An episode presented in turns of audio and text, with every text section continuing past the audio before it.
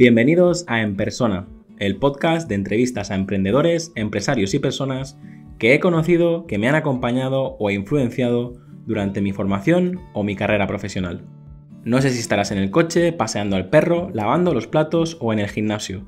Solo quiero agradecer que estés escuchando este episodio ya que has decidido invertir lo más valioso que tienes, tu tiempo. Encuentra este y todos los demás episodios en enpersona.com. Hola Damián, ¿cómo estás? ¿Qué tal, Jaume? Muchas gracias por, la invitación y muy contento de estar aquí contigo y, con vosotros. Pues gracias a ti por, por tu tiempo y bueno, la verdad que hemos hecho unos cuantos intentos, porque a toda la gente que nos escucha tenéis que saber que normalmente eh, Damián y yo hablamos bastante, pero siempre hablamos en mallorquín o en menorquín o, en catalán para que nos entendáis. Y bueno, vamos a hacer el esfuerzo de mirarnos y, ser capaces de, hablar todo el rato en, castellano. La verdad es que estoy muy satisfecho en esta nueva temporada porque están, nos están escuchando de México, de Colombia, de todos los lugares de, Latinoamérica y también eh, mucho por toda España, así que eh, nos vemos obligados a hacer el esfuerzo y por ellos y para, y para que llegue a, más gente. Así que eh, bienvenido y ¿qué te parece si, si empezamos con las preguntas? Encantado, encantado, con muchas ganas. ¿Qué libro recomendarías y en qué formato te gusta leer? Mira, libros como, como, como, seguro que como casi todos, todos nosotros, eh, eh, eh, cuesta recomendar solo uno, porque siempre hay diferentes lecturas, ya sea lectura por pasión, lectura desde un punto de vista más profesional o de, o de oficio, o hasta lecturas un poco más informales. Lo que sí es que hay un libro de cabecera que siempre, siempre, siempre me acompaña, ya sea en, en, un ámbito o en otro, y además que, que, desde hace mucho tiempo es uno de mis, de mis escritores favoritos o de, cabecera. Y, y es un, bueno, el autor se llama Yorgos Seferis, que es un, un, escritor, bueno, fue un, escritor griego. Y bueno, él fue muy, muy, muy conocido por, por ser un, gran, un gran poeta. Eh, publicó, configuró grandes libros de poesía.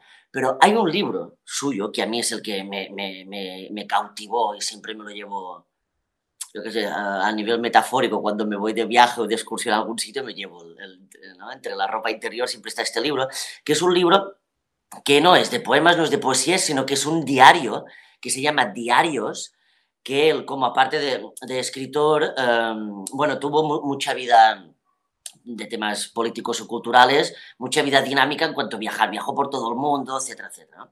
Claro, y se hizo un diario durante treinta y pico de años. Estamos acostumbrados a que los diarios de los escritores suelen contener un año, tres años, cinco años. ¿no? Bueno, y ese libro en concreto, que es el que yo recomiendo porque, ostras, a mí es como una sesión de acupuntura, cada vez que lo leo me toca un punto sensible, es porque contiene 30 años y donde mezcla sus reflexiones literarias, reflexiones poéticas, reflexiones eh, políticas, reflexiones de entornos y sociales de cada país que iba, bueno, que iba, que iba bajando, ¿no? Es como un pequeño baúl de los recuerdos visto de, a través de los, de los ojos de un, gran, de, un gran, un gran escritor, de un gran intelectual. Con lo cual, diarios de Yorgo Cheferis. Y a mí me gusta mucho leer, uh, sobre todo este tipo de lecturas en, en papel, libro físico. Yo aún, aún, arrastro mucho esta costumbre de leer en el libro físico. Uh, no descarto el, el, el, libro digital, es decir, creo que son dos, dos, no sé, es un típico tópico, ¿no? Pero como la televisión y la radio, ¿no? Que a día de hoy conviven, ¿no? Cuando apareció la televisión parecía que la radio se moriría, mira, y al final cada uno ocupa su lugar, ¿no? Pero bueno, yo aún estoy, estoy comiendo, estoy mordiendo el libro, el libro físico. Yo también suelo comentar algo parecido y incluso también menciono en prácticamente en todas las entrevistas el, el audiolibro, que muchas veces nos olvidamos, pero es otro formato de, de lectura que aunque no sea lectura como tal, eh, creo que va a tener que, o sea, va a decir mucho los próximos años porque eh, se está invirtiendo bastante dinero en, todo el formato audio. La segunda pregunta también es eh, película favorita o serie favorita. No sé si, si eres cinéfilo, no sé si pasas mucho tiempo delante de la pantalla. Imagino que, lo pasas más delante del papel por tu trabajo y, por ser aficionado a la lectura, pero mm, a nivel películas, a nivel series, ¿hay alguna que te haya marcado estos últimos años? Sí, eh, no sé, ahora, después de, la primera pregunta, si de libros y tal, eh, ahora parecería que tendría que recomendar una película como muy conceptual, o un Rossellini, o un Woody Allen, o cosas así. Pero a mí la película que me... Y, abro paréntesis, yo reconozco que durante una época, cuando uno hablaba de, cine, bueno, no, no decía esto, porque o no comentaba que esta película me marcó tanto, porque bueno, puede ser que a lo mejor esté fuera de un entorno, ya nosotros que hemos, nos movemos, bueno, intentamos pensar muy bien los proyectos laborales, lo que sea, intentamos utilizar muy bien la cabeza a nivel conceptual y demás, entonces parece que uno tiene que poner encima de la mesa peliculones con un trasfondo filosófico y tal, ¿no? A mí la película que me marcó y que a día de hoy aún a mi, a mi pareja, a mi familia, a ver la ponemos para reírnos, para reírnos ahora decir, wow, ¿no? Pero significa porque hace 30 años que aún la veo, es una película que se llama Trashing. Trashing fue una película que cuando yo era uh, joven, lo, lo, al menos en el entorno en que yo me, movía de, de amigos y, y, de aficiones, en esa época no había tantas posibilidades de, de entretenerse como ahora, era una película de, de skaters de monopatín, de skate. Fue el boom del mundo, del mundo skate. Además, donde yo lo cuento porque esa película aconteció muchas cosas. En el pueblo donde yo vivía en Menorca, esta es donde hubo la única base militar americana. Que hubo. En Menorca solo hubo una, que está encima de una montaña, y estaba en el pueblo donde yo vivía.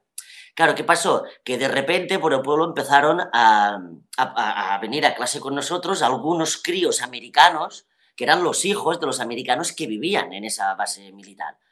Claro, de repente, en el pueblo, que es un pueblo pequeñito, aparecieron americanos que patinaban brutal con el skate y nos dijeron, nos decían todos, wow, ¿no habéis visto la película Trashing? Se ve que en Estados Unidos esa película lo estaba reventando y al final era una, una, una película que no es que sucedieran cosas y, los protagonistas iban como en monopatín, como a nivel anecdótico, sino que era una película en pro para dignificar el monopatín como deporte. Y ahí se mezclaban monopatín, rock and roll, irreverencias, eh, eh, conflictos eh, que tiene uno cuando es adolescente, ¿no? Si, si tiene que practicar unos deportes de menos riesgo, de más riesgos, de qué es lo que tiene el, el, monopatín, la relación del monopatín con, con el rock and roll, ¿no? La verdad, Damián, que he hecho muchas entrevistas y muchas veces me planteo, ¿vale la pena hacer estas preguntas? ¿Vale la pena seguir con el trabajazo que vale, que, el tiempo que tengo que dedicar para, hacer este podcast? Y por historias como esta, me has conseguido ponerme los, los pelos de punta porque has, además, tú sabes contar las historias muy bien y yo me he imaginado escenas en mi cabeza, no de la película, sino escenas de ese momento de tu juventud y, que de repente pues tu zona de confort estaba invadida por los skaters americanos que, os decían a vosotros cómo teníais que, divertiros y cómo teníais que patinar. Eh, es que da para un corto, da para, para incluso una película. Eh, gracias por, contarlo. Supongo que eh, podríamos hablar mucho más sobre esto porque es estas pequeñas historias es lo que hace que, que luego terminemos la grabación y diga, quiero seguir haciendo entrevistas y, conoceros un, poquito más. Porque, bueno, eso, em, ¿qué, enseñanza, qué, qué, te quedas de, ese momento entonces, de, esta película? ¿Qué es lo que te hace verla tantas veces? Sí, yo creo que un concepto que después me, di cuenta con, con los años, ¿no? Esa película como que me, nos sacudió mucho por esa cosa de la energía, de la irreverencia, de la pasión, ¿no?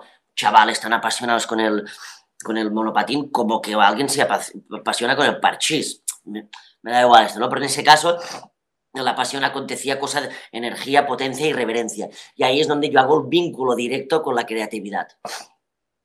La creatividad o, la, creación en sí tiene que, que, nutrirse mucho con esta cosa de, de todos, de la pasión y de la, y de la irreverencia, ¿no? Nosotros creamos, el ser humano crea no sé, es multicausal por muchas cosas, pero una de ellas es por, por, la carencia de algo, ¿no? Si no nos faltase algo, no, no crearíamos. Por eso es más, zonas donde hay muchas carencias, la creatividad se sobre, sobredimensiona, ¿no? Entonces, porque crear hace que los imposibles sean más nuestros que nunca. ¿no? A través de la creación, ya sea la poesía, el diseño, el arte, lo que sea, hace que el mundo empiece a ser como mucho más ancho y esa cosa que sin la creación parece que es, imposible o inalcanzable, a través de la creación nos damos cuenta de que no lo es tanto. ¿no? Creación, irreverencia y pasión creo que serían como las tres patas de un taburete que esa película de manera inconsciente lo estaba, lo estaba hablando. Pues la voy a ver, no sé cuándo, pero la voy a ver y, recordaré todas tus palabras y, supongo que eh, tu experiencia la ves con otros ojos, pero, pero estoy seguro que, vale la pena. a mí lo que me pasa es que durante mis estudios y tal he consumido un montón de, películas, pero luego se, me olvida el nombre de los actores, se me olvidan los títulos, soy un poco desastre eh, en esta parte.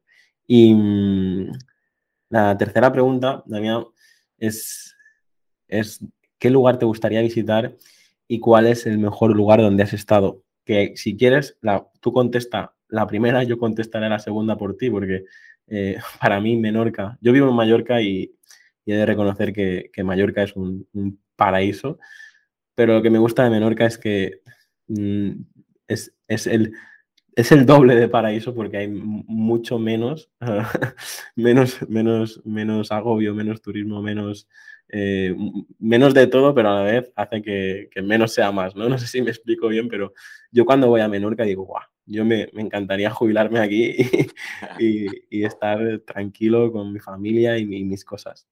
Qué bueno, qué bueno, ya muy bien. Em, bueno, a mí un, lugar que, que me gustaría visitar.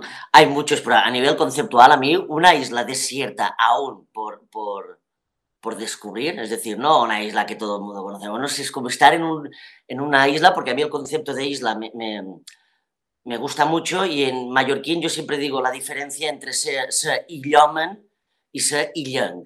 Ser, eh, en castellano la traducción sería algo así como ser islómano o ser isleño. ¿no? El isleño es el que vive en una isla y queda un poco atrapadillo por la isla, ¿no? El illoman, el islómano, es ese que vive en una isla pero que está abierto al mundo, Y a veces parece que en una isla el mar nos hace un poquito de, fronteras, que bueno, que todos sabemos lo que conlleva, pero bueno, el tema es no ver el mar, en este caso de de cosa de islas como fronteras, sino vamos para ver el mundo con una periférica mucho más amplia. ¿no? Con lo cual, a mí un, un lugar que me gustaría mucho, mucho estar es una isla desierta aún por descubrir. Esa me, me, me gustaría.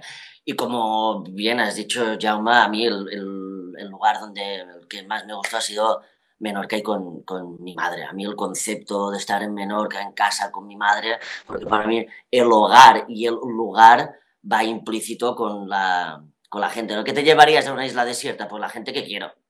Para mí a veces hay sitios que son bonitos, pero porque hay la gente que yo quiero. Con lo cual el lugar que a mí más, más me gusta o, el mejor lugar donde he estado es en mi hogar y con mi madre. Es la mejor respuesta, yo pienso, pienso lo mismo, de hecho he comentado muchas veces que un viaje, dependiendo de la compañía con la que estás, pues no es lo mismo un viaje en pareja que un viaje en amigos, un viaje con tus padres, es, probablemente vas a ir a los mismos sitios, pero vas a, vas a recibir experiencias totalmente eh, diferentes. Y ya digo, Menorca es, no sé, eh, si algún día no me encuentras por Mallorca, probablemente esté en Menorca porque es, eh, me gustaría ir más, o sea, si fuera por mí yo creo que iría, no sé, cada tres meses a a, darle el botón de reiniciar y, luego volver hacia Mallorca. Pero por suerte en, Mallorca también tenemos algunos espacios que te permiten hacerlo. Sin embargo, hay mucha gente que, me dice que como que la isla le agobia, como que incluso hay gente que, tiene que salir, esa, sensación de que si no salen, eh, seis veces al año de, la isla no, eh, viven como atrapados y para mí es, todo lo contrario. ¿no? Eh, está claro que incluso durante la pandemia hemos vivido momentos de decir, vale, ¿qué pasaría si de repente nos, nos quedamos completamente aislados y no llega y no llegan los recursos, ¿no? Eso supongo que es el principal reto que vivieron nuestros antepasados, pero a día de hoy eh, está demostrado que muchos europeos y mucha gente de todo el mundo viene a tanto a Mallorca como a Menorca porque, porque es, es un verdadero paraíso, porque sí, podrás vivir en, Nueva York, podrás vivir en, lugares que son fantásticos, pero siempre tienes eh, ¿no? la pirámide de Maslow, en, uno de los puntos es la seguridad y es el, estar, eh, como tú decías, en esa sensación de hogar, en esa sensación, de que tienes todas tus necesidades cubiertas. Y, ya te digo, eh, yo creo que es difícil. el otro día hablaba con un cliente y, me decía, pues es que una hija, una, hija mía me, a lo mejor me dice que se va de fiesta, lo que no me dice es que a lo mejor se ha ido hasta Salamanca o se ha ido hasta Toledo, ¿sabes? claro, aquí yo creo que ahora que soy padre, digo, sé que si mi hijo se va de fiesta, como, mucho llegar a Poyensa o llegar a, Alcudia, ¿no? No, no llegar hasta, hasta Galicia, ¿sabes? Eh, bueno, una pequeña broma. De, yo cuando estudiaba eh, siempre me decían, ¿no? a mí, eh, no sé si te pasa a ti, pero a mí una de las cosas que me sorprendió cuando fui a estudiar el máster, en una calle girar y ver hacia la izquierda Madrid, hacia la derecha Barcelona. nosotros aquí en la isla no estamos acostumbrados a leer este tipo de carteles, como decir, esos carteles están solos, solo en el aeropuerto, ¿no? y, no sé, no sé por qué estoy contando esto, pero imagino que esa sensación de lo que decía antes, ¿no? que aquí estamos como en nuestra pequeña burbuja, pero que no, que no la toquen, que no la toquen. Vamos a, la siguiente. ¿Qué reto todavía tienes pendiente de cumplir? Em, hace años que, te sigo y me, encanta el, que seas capaz de vivir de tu pasión y transmitirla con, con, la pasión que lo haces también. Pero me gustaría eso, que de todo lo que has conseguido, de qué te sientes más orgulloso y, qué le queda eh, para hacer todavía a Damián Roger. Sí. Buena pregunta, ¿eh? Bueno, yo, yo creo que, aún me falta como, como retos, ¿eh? como retos pendientes. Aún me, aún me falta hacer la, es decir, como reto, ¿qué retos tienes? Ostras, pues hacer, aún escribir el mejor poema, aún diseñar la mejor tipografía, aún hacer el mejor, el mejor diseño. Es decir, siempre el, el, reto para mí ya no lo busco, creo, ¿eh? ya no lo buscaría fuera de mi zona de actuación, que mi zona de actuación sí que oscila o queda circunscrito un poco en, bueno, no hace muchas cosas, pero a nivel existencial, ostras, lo que me alimenta es querer a los míos, eh, hacer buenos diseños, buenas tipografías, he puesto de esta cosa también poética que me alimenta un poco, ¿no? Con lo cual, diría yo que mis grandes retos ya no es eh, hacer eh, un viaje no sé dónde, subir la montaña no sé dónde, que, me gustaría, que me gustaría, pero el reto es, es dentro de estas zonas de actuaciones mías, hacerlo de cada vez mejor. Es decir, el reto cada vez, cada día querer un poquito mejor a los míos, eh, cada día mm, hacer las tipografías mejor, hacer los diseños mejor y escribir, hacer la tipografía perfecta o hacer el poema perfecto, el diseño perfecto. Sé que esto es, es, inalcanzable, pero es más, creo que el, el reto que le queda a Damián por hacer es lo que estoy haciendo día a día, pues hacerlo de cada vez mejor, ¿no? Porque el día que tenga la sensación de que no voy un poquito a mejor, me querrá decir que no estoy en el camino de conseguir mis, mis retos.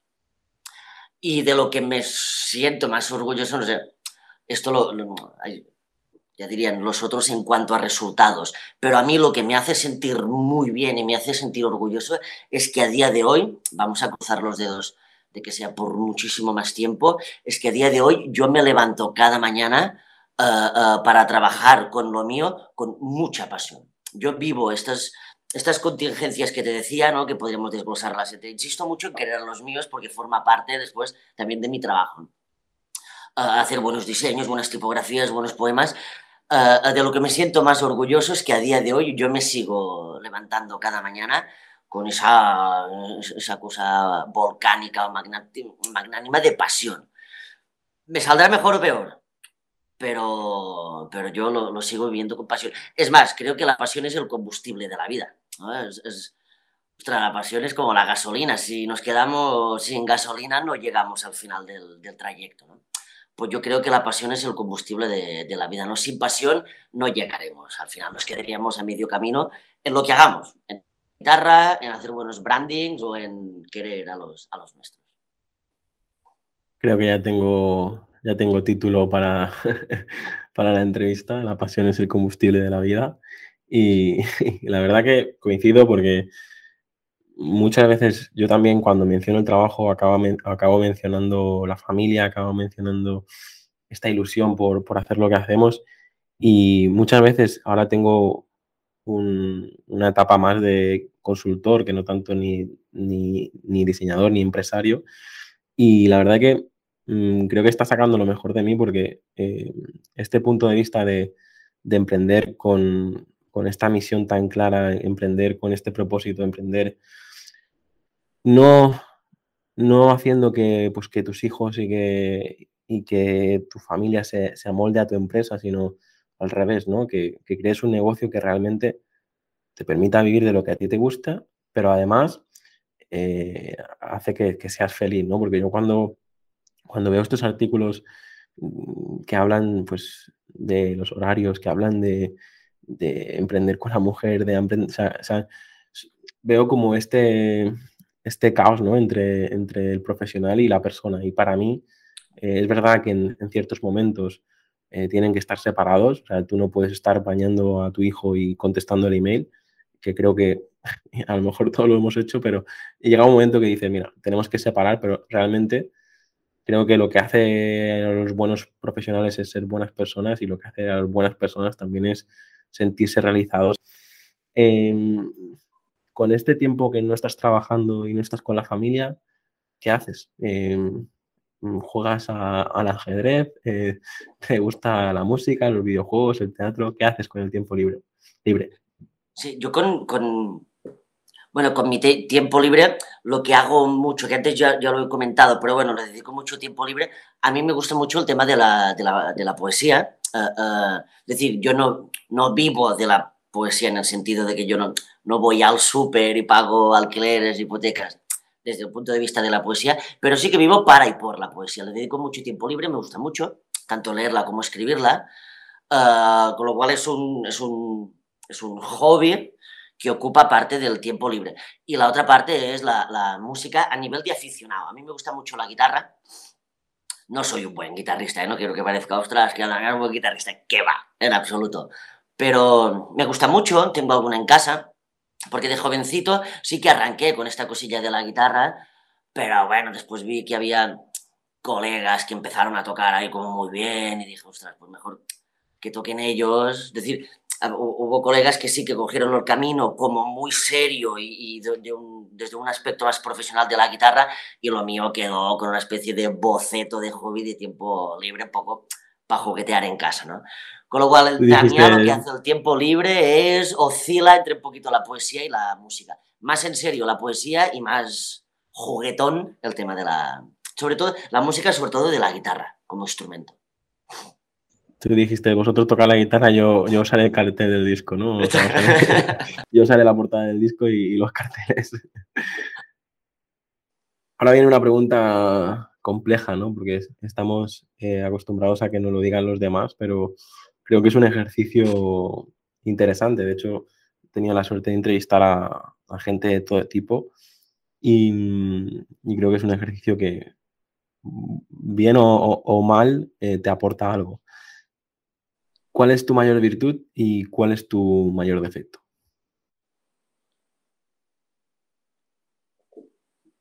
Toma. Ah, bueno, yo creo que mi, mayor virtud, mi, mayor virtud es saber que tengo muchos defectos. Yo creo que esto ya es una virtud, saber que tenemos defectos. Y mi mayor defecto, yo supongo que esto sí deberían decirlo mucho los demás, a ver dónde cuál es mi, mi, mayor defecto. A lo mejor mi mayor defecto es no poner yo palabras a los defectos que tengo.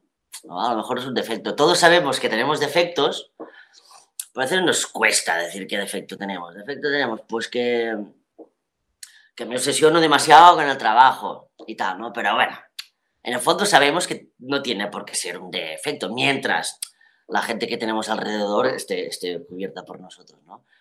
Pero, pero claro, un defecto es no poder decir, pues mira, mis defectos son este, este, este y este, ¿no? No los tengo así como enumerados y debería ser un, un, trabajo, con lo cual sí que la virtud es que reconozco que tengo, que tengo defectos, uno podría decir a veces, ostras, pues no enfadarme más de la cuenta y estas cosas. Pero claro, después decimos, numeramos defectos que a lo mejor en el fondo no tienen por qué tener defectos. Yo ahora podría decir, pues mi defecto es no enfadarme de verdad cuando toca. Y que alguien, bueno, pues está bien que no te enfades. ¿no? Con lo cual creo que nos, hacemos un poquito de esta, de esta trampa. Y es más, creo que de manera de escaparate, mis defectos los dejo patentes un poco cuando, cuando hago la poesía. Con lo cual, a lo mejor, a veces leer la poesía de los demás o mirar los cuadros de los demás o escuchar la música de los demás es una buena manera de detectar los, de, los defectos que, que tenemos. Pero está claro que tenemos... Indirectamente nos estás, nos estás diciendo que si queremos saber los defectos de Damián Roger tenemos que leer tu poesía. Así que luego, luego lo que haremos será pues mencionar, dónde, la gente puede empezar a, leerte y, yo, yo mismo también eh, leeré. He leído algunas eh, cosas que, me he encontrado, pero no... Eh, no, tengo todavía el, libro y todos los proyectos que has hecho últimamente. No, no, no he estado tan, eh, tan metido en ello. La mm, siguiente pregunta es, ¿qué vicio tienes que nos puedas confesar? Entendiendo vicio, mm, es que hay gente que ha confesado todas las drogas que ha consumido y tal. Yo no, yo no estoy hablando de este tipo de, vicio, que, que, también si quieres, pero eh, hablo de vicio como esa cosa que por nada del mundo te gustaría dejar de hacer, eso que, eso que comes, eso que hueles, eso que haces, que, dices, bueno, si me lo quitas, ya no soy Damián Roger. Claro, con lo cual, perdón, ese vicio que nos gustaría quitárnoslo o que no, o que... O que no nos Se trata de ese vicio de que no te podrías quitar y no que... vale, yo tengo un vicio, una manía que no me la puedo quitar y que... ¿Ves? Y que a lo mejor esto, ahora dos preguntas para atrás, y que a lo mejor sí que es un, que es un defecto, aunque sea insignificante, pues vaya chorrada, ¿no? Ah, pero ¿qué es? Cuando alguien está a mi lado, o pasamos por un sitio, o si ahora llama, tú coges y te pones con una guitarra y me tocas la guitarra, yo dejo directamente de escuchar a los que están a mi lado, dejo de estar pendiente de lo que hacemos y miro a un guitarrista. Es decir, estoy tan obsesionado con, ya que yo no sé tocar la guitarra y me gusta, pero no sé, claro, detecto y valoro mucho los buenos guitarristas. Si tú y yo vamos por la calle y nos aparece un buen guitarrista por la calle, automáticamente mi cerebro hace y dejo de hablar de poesía, de comida, de viajes, de libros, de sexo, hasta dejo de hablar de drogas y me quedo obsesionado, viciado, hipnotizado a mirar un, buen guitarrista. Es más, estilos de música que a mí particularmente no me gustan, si hay un guitarrista, ya me quedo ahí como conectado, como que absorbió, ¿no? Y a veces no es tan importante, a lo mejor es más importante la conversación que tengo con el colega o la pareja en ese momento, pero no, no, no, lo, no lo, puedo evitar. No puedo evitar. Si hay un, un, guitarrista por en medio, mis ojos empiezan a hacer chiribitas y, y flipo y digo, es que para mí es tan difícil tocar bien la guitarra que cuando veo un buen guitarrista me quedo completamente pillado. Vamos, que en una conferencia te ponen de fondo el hilo musical de Paco de Lucía y ya no hay ni adiós conferencia, de adiós todo, ¿no? Y me encanta que hayas dicho Paco Lucía porque soy fan absoluto de Paco Lucía. Es, uno de, mis ídolos, por supuesto. Pues mira, la, la, siguiente pregunta precisamente es, cuando necesitamos esa canción que nos dé un chute de energía, eh, si tenías otra pensada, dime la otra, pero también dime una canción de, Paco de Lucía que, saque lo mejor de ti. Sí. Bueno, pues a mí de Paco Lucía me gusta toda la discografía, pero hay un disco en concreto que se llama Lucía, con Z, ese disco es Lucía con Z, y dentro de ese disco hay una canción que le toca a, muy buen guitarrista, a su, a su madre, cuando falleció y demás, que se llama Lucía, Z también, con lo cual la canción Lucía de Paco de Lucía, insisto, la canción va con Z, él, su nombre es con C, pero la canción con, con Z y esa canción, que es una canción que por primera vez Paco de Lucía, que es guitarrista, para mí el mejor del mundo mundial, pues es la primera vez que al final de esa canción Paco de Lucía graba su voz cantada. Sé que Paco siempre iba canturreando un poquito, pero él en, sus discos, que llevaba una trayectoria de 40 años, nunca más había, grabado por respeto a los, a los que cantan, pero en esa canción al final se escucha a Paco de Lucía cantándole a su madre fallecida de hacía poco, ¿no? Con lo cual, wow, esa canción. Me gusta todo de Paco Lucía y ese disco en especial, pero dentro de ese disco, esa, esa canción, porque captura algo de emoción que a mí verdaderamente la, bueno, consigue, consigue empaparme de esa, misma, de esa misma emoción. ¿no? Es decir, es la sublimación de la música, sobrepasa la técnica para capturar, capturar la emoción. ¿no? Que creo que las, las, artes o la creación va un poquito por ahí. ¿no? Y esa canción, la, vaya, cuando escucho esa canción, vamos, como que se, se, me cura, se me cura todo. Pues no sé si tenías otro estilo, otra canción pensada. Yo me, eh, te compro lo que has dicho porque a mí también, a mí me encantan, eh, me encanta ponerme eh, canciones instrumentales, ya sean bandas sonoras o, no sé, o una base de, de, de, rap, de hip hop, es decir, sí me, me, encanta la música, pero reconozco como que es la gran, escucho música mientras trabajo y, y cuando estoy trabajando y tiene una letra, muchas veces pues me despisto de lo que estoy haciendo. Por lo tanto, siempre recurro a... Y muchas veces en, Spotify eh, no paro de ponerme una y otra canción de, de, que al final lo bueno que tiene Spotify para gente que como yo, que somos unos incultos de, la, de la música, es que eliges una buena canción y te recomienda normalmente buenas canciones de, muy similares a, a la que has reproducido. Y a mí eso me va genial. Problema, que luego me, preguntas por el título y ni lo sé, porque van pasando canciones y no sé ni quién es el autor ni quién es, ni, cómo se llama la canción. Pero bueno, eh, de momento tengo pendiente ver Trash y escuchar Lucía. Así que ya, eh, ya, me has, ya, me has, aportado algo y espero que, que, al resto también. Otra de las preguntas que, que me encanta ah, hacer en este podcast y, y sin duda mantendría, aunque el podcast tuviera tres preguntas, es ¿qué es para ti la felicidad? Creo que me lo puedo imaginar porque ya hemos eh, hablado de la isla desierta, de la familia y tal, pero intenta definir la felicidad para la gente que nos escucha, es decir, una persona con trayectoria, una persona que, eh, pues, que tiene la experiencia en el mundo del diseño, en el mundo de la poesía, en eh, este carácter isleño, para ti, ¿Qué es la, felicidad como, definición? Sí, es buena pregunta porque además cada, seguro que cada persona tiene como su, Pero bueno, para mí la felicidad, también supongo que uno, yo he ido cambiando de, supongo, de, discurso, de definición a, medida que uno se va haciendo más mayorcillo o algo, ¿no? Pero a día de hoy, para mí la felicidad es, eh, eh, es como esa cosa de, la búsqueda. No es llegar al sitio en sí, es como esa cosa que decía eh, de la utopía, ¿no? La utopía es como el, horizonte y, y, que nunca lo alcanzas. Y entonces, ¿de qué sirve? Pues sirve para avanzar, ¿no? Para seguir caminando un poquito, ¿no? Para mí la felicidad es saber que no es un lugar fijo, no es un sitio fijo, no es algo fijo para mí, pero y que todo así uh, uh, lo continuamos buscando. Es decir, es persistir en una búsqueda de algo que nunca vamos a llegar. Es como asumir su insuficiencia, es como el lenguaje, ¿no? Las palabras son insuficientes, pero aún así vivimos obsesionados con, con ellas, ¿no? Es como esa cosa de, ostras, eh, ¿Cómo le explicas a alguien con palabras, a alguien que no ha follado nunca, cómo le explicas lo que, la sensación del follar? No se puede, la palabra no llega hasta ahí, ¿no? Es como un escritor decía, uh, acaricia un pez, las escadas de un pez, y después vas y lo escribes.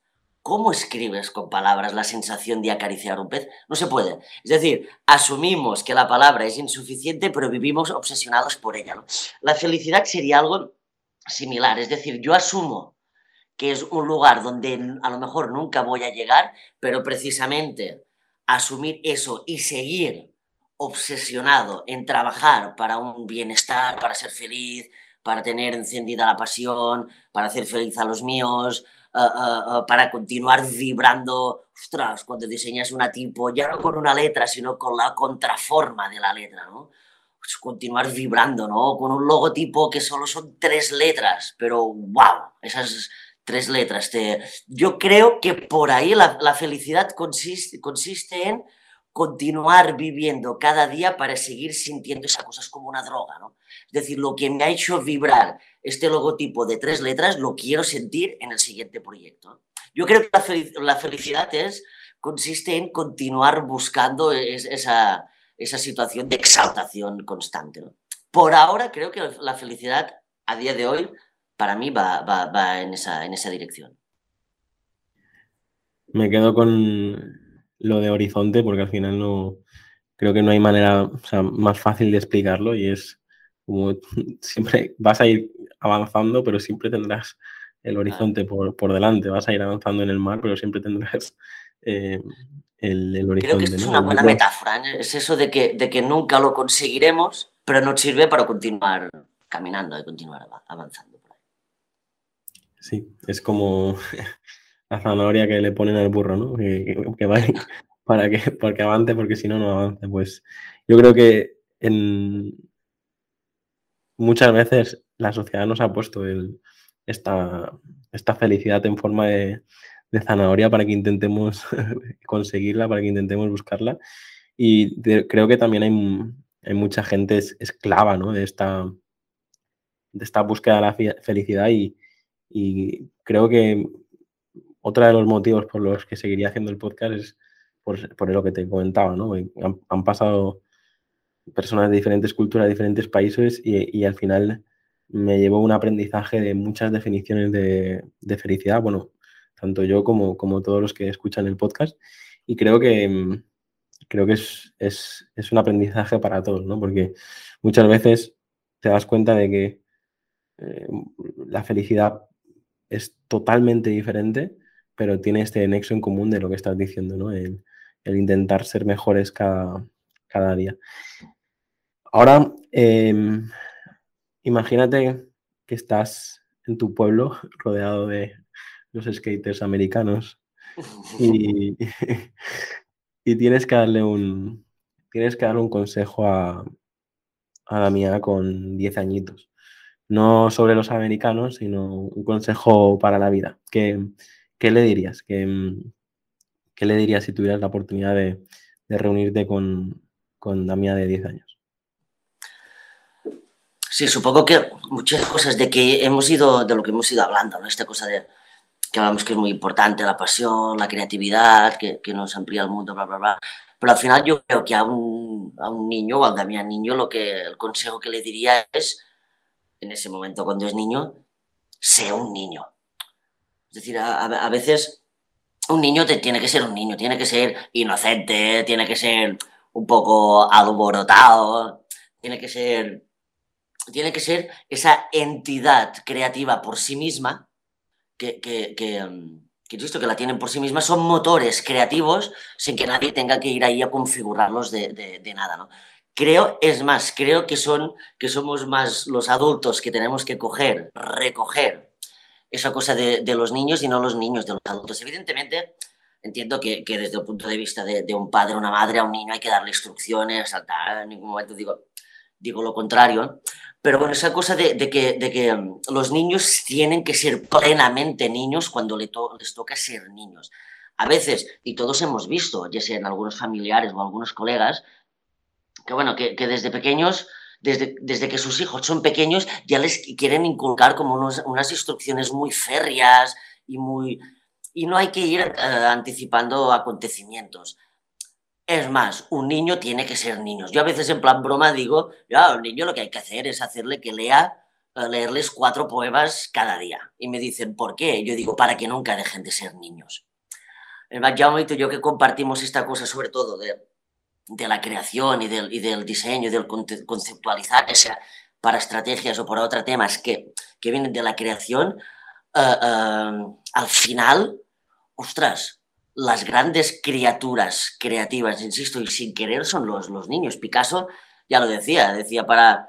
Uh, trabajado 30 años para dibujar como un adulto y 60 años para aprender, aprender a dibujar como un niño. ¿no? Esa cosa espontánea y, bonita, ¿no? Con lo cual creo que el consejo que le daría a los, al Damián de niño o a los niños es sé niño, muy niño cuando, cuando te toque y en la medida que dejes la niñez y pases a ser mayor, llévate contigo la, la mayor maleta de, creatividad que, que, tenemos, que tenemos de, niños. Es más, de adultos, ostras. el otro día un niño pequeño que no podía dormir por la noche, un familiar, un sobrino no podía dormir por la noche, súper niño, va a su padre y le dice, papá, creo que el sueño se ha ido a casa de otro niño. ¡Wow! ¡Qué verso! Es decir, un niño que no puede dormir, no le dice, papá, no puedo dormir. Es como, papá, el sueño, como yo no lo tengo porque no puedo dormir, está diciendo, papá, creo que el sueño se ha ido a casa de otro niño. ¡Wow! Si un adulto quiere escribir este verso, le costaría mucho trabajo y el niño lo suelta ahí, ¿no? Y a mí estas cosas me, me, fascinan y ahí que admiro mucho a los niños y a los adultos creativos. Con lo cual, consejo, sé muy niño cuando te toque ser niño y a medida que te toque entrar en, la madurez, ¡buah! llévate la máxima de creatividad infantil que, que, puedas. No sé qué tiene la palabra, pero eh, he visto de primera mano en conferencias, hablando en público, incluso de los textos que hacemos para la página web de un cliente o cualquier blog. Y, y es que ah, no, no sé mmm, cómo describirlo, imagino que hay miles de personas que lo han intentado describir en, en, en, libros y durante todos estos años de historia, pero es que es alucinante lo que es capaz de, de conseguir. Nosotros, al final, a mí lo que me toca muchas veces es eh, a lo mejor pues hacer de cambiar, cambiar de opinión a un cliente enfadado o tener que conseguir eh, una venta y, y, dices, es que simplemente usando esta frase puedes salvarle el, el día a una persona y, y, usando la otra le puedes fastidiar el mes entero, ¿sabes? Es decir, eh, es algo que, que creo que todavía no, no, nos han enseñado el, el, el poder que tiene. Eh, Damián, ya vamos terminando, quedan las últimas preguntas, pero me gustaría que, mm, que me dijeras eh, a quién te gustaría conocer. Si tuvieras la oportunidad de, de conocer a cualquier persona viva, muerta, famoso, eh, un antepasado uh, familiar, un antepasado histórico, eh, ¿con quién te tomarías eh, ese chupito o esa cerveza? Me, encantaría uh, Matthew Carter. Matthew Carter es, es un, diseñador, un, tipógrafo. Mira, y, está vivo, sí que podría decir, mira, alguien muerto y tal.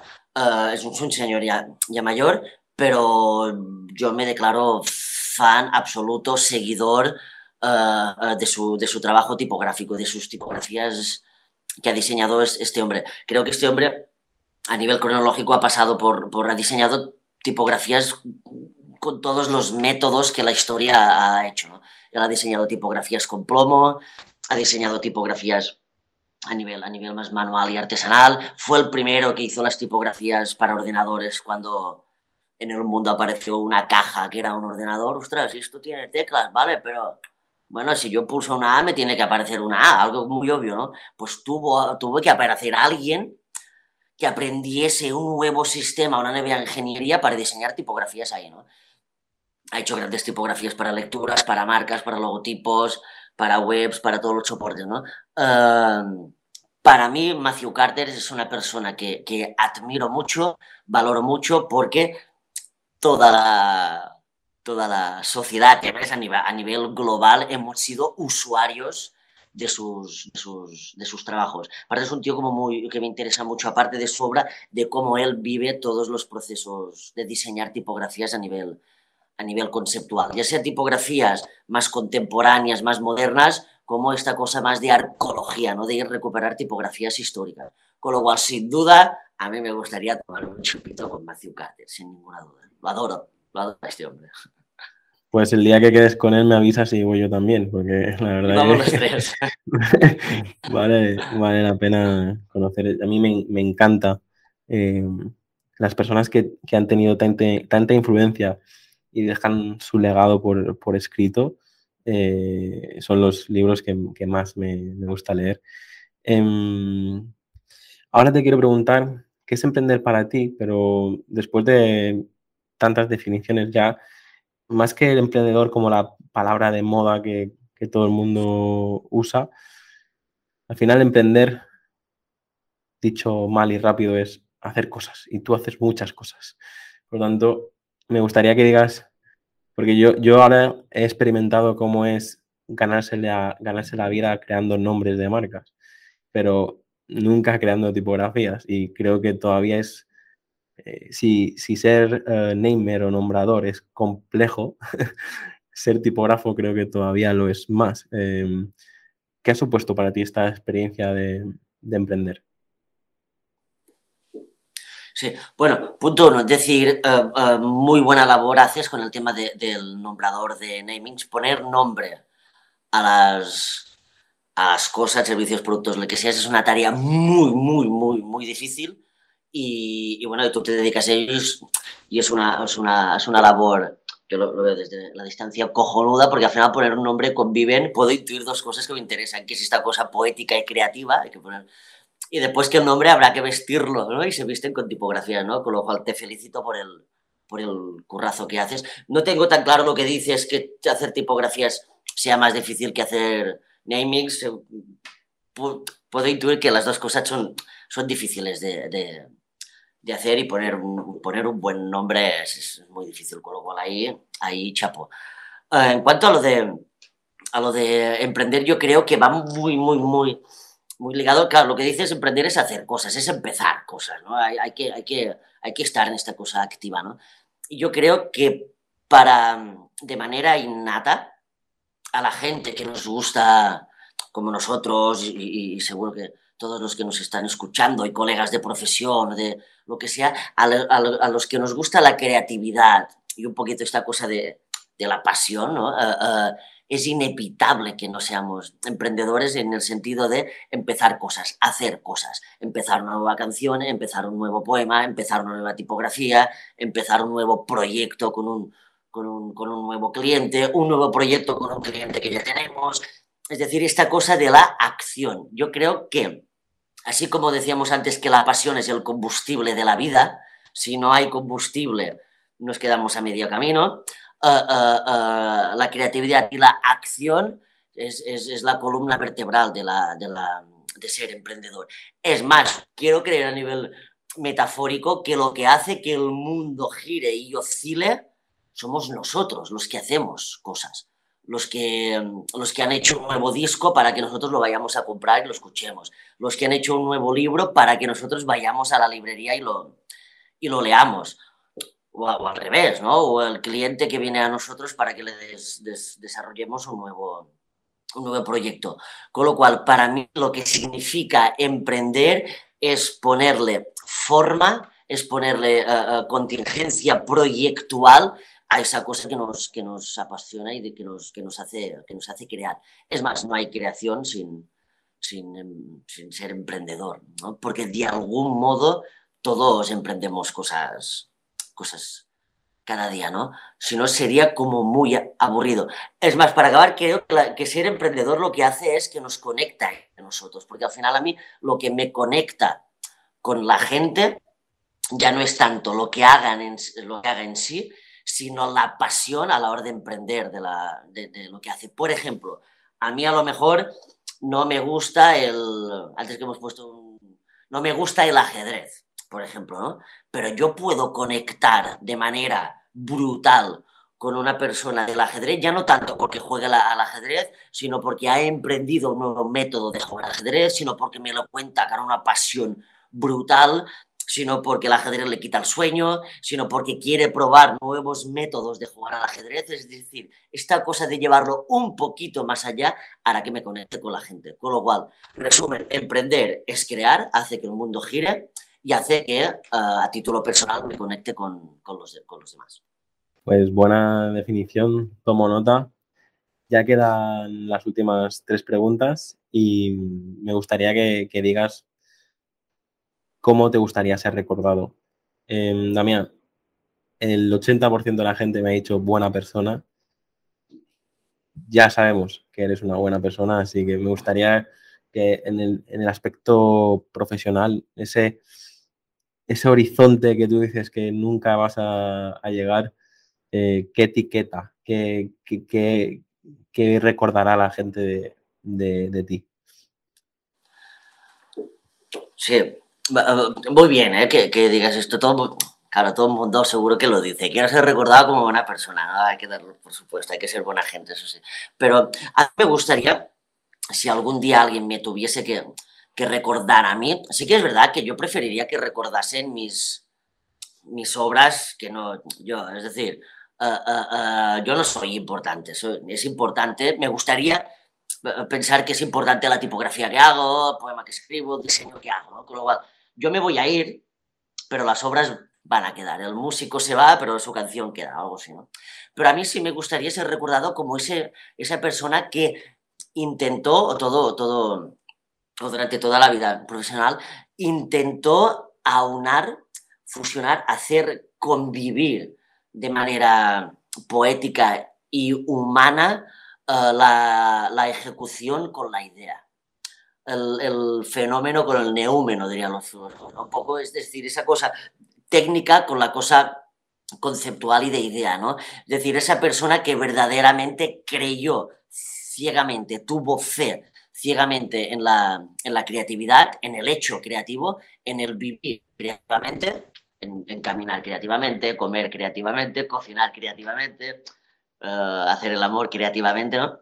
Y que sí que todo el rato eh, eh, habitó esa línea, esa, ese pequeño horizonte en donde conviven las ideas con las ejecuciones, con las cosas, ¿no? Es decir, no me gustaría ser recordado con una persona que solo vivió en el mundo de las ideas, ni tampoco con un tío que solo vivió en el mundo de la, de la ejecución, ¿no? sino en esa persona que hizo eh, convivir el filtreo entre las ideas y, la reproducción de, estas. ¿no? A mí esta línea es la que verdaderamente me tiene muy obsesionado, me gusta mucho trabajar ahí. ¿no? Creo que la gran creatividad uh, está oscilando por ahí. ¿no? Me gustaría ser recordado como un profesional que, que, siguió un poco esta, esta brújula. Sin duda para, para muchos de nosotros lo, lo será. Yo es una de las personas que creo que más marca personal tiene y creo que no es un trabajo mm, manipulado porque hay mucha gente trabajando su marca personal hoy en día y es un trabajo muy trabajado, es decir, intentan diferenciarse con una, marca personal muy trabajada. A mí lo que me quedó claro desde el minuto uno que te conocí es que tienes una marca personal muy auténtica. No sé si estará trabajada o no, pero es como, eh, hablando de fútbol, que imagino que no te gusta mucho, pero eh, el, el, futbolista tipo Cristiano Ronaldo que está trabajando toda su vida para tener el cuerpo que tiene y luego eh, Messi, ¿no? que, tiene, que, que, tiene ese talento innato. A mí, eh, te lo digo públicamente, Damián, es, antes he dicho que se me olvida todo, se me olvidan los nombres, se me olvida tal, no sé cuántos años, yo creo hace ya siete años que nos conocemos, pero siempre he dicho, algún día, algún día me tomaré una cerveza con este señor y, y haremos algo, algo grande. Así que ahora ya... decir, Jaume, que muchas gracias por, por estas palabras que dices te lo agradezco un montón lo que, lo que acabas de decir ahora, el hecho de, de, que me hayas invitado a compartir este rato con nosotros y por supuesto nos haremos unas cervecitas juntos y, te voy a dar un abrazo enorme. Claro que sí. Para terminar, y no te quito más tiempo. ¿Qué lema te define? Y luego ya, una vez hayas dicho ese lema, esas palabras que, que concluyen esta entrevista, quiero que le digas a la audiencia dónde te puede conocer un poquito más, dónde te puede encontrar, eh, qué redes sociales usas, que, bueno, mm, nos despedimos con, con estas, con eso, ¿dónde te puede encontrar la gente? Bueno, un poco lo que dices del lema, yo creo que, que, ha salido un poquito antes. Lo que verdaderamente, y, ya hablo de yo, lo que admiro de los demás es un poco esta cosa de, ostras, de, de, la pasión, ¿no? Con lo cual lo, dejaríamos un poco de ahí, ¿no? un poquito el lema, valoro mucho el tema de la pasión, la gente que hace cosas desde, desde un, un prisma uh, pasional.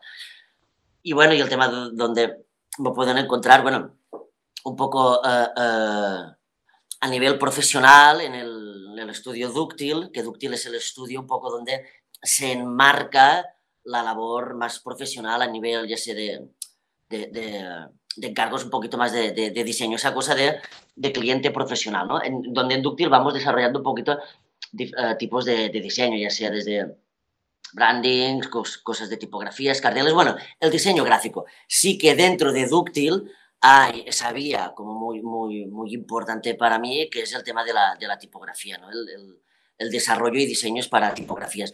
Y ahí me pueden, pueden encontrar las, en Ductil las tipografías, tanto tipografías que hago yo desde un punto de vista pasional, porque me apetece hacerlas, se pueden ver como encargo para, para clientes.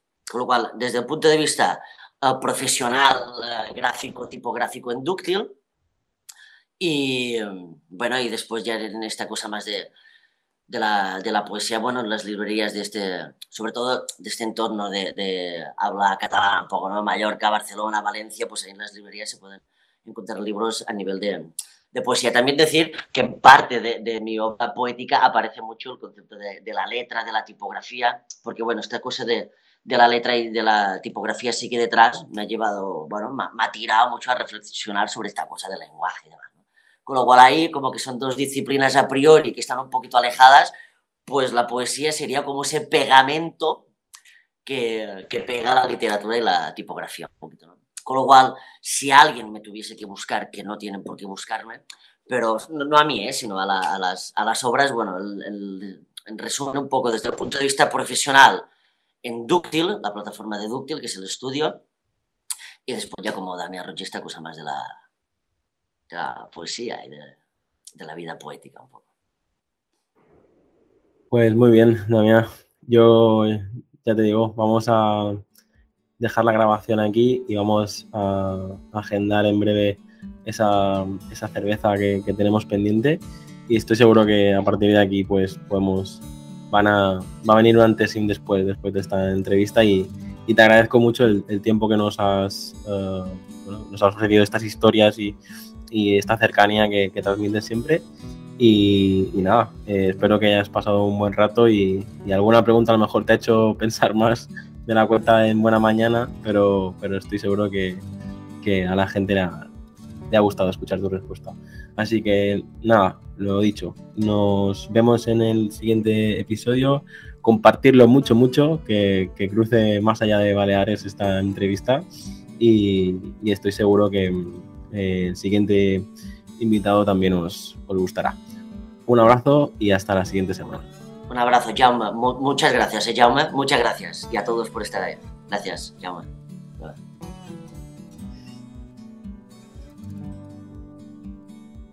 Hasta aquí el episodio de hoy. Muchas gracias por escucharlo y compartirlo en redes sociales. Suscríbete en Apple Podcast, Evox, Spotify o YouTube.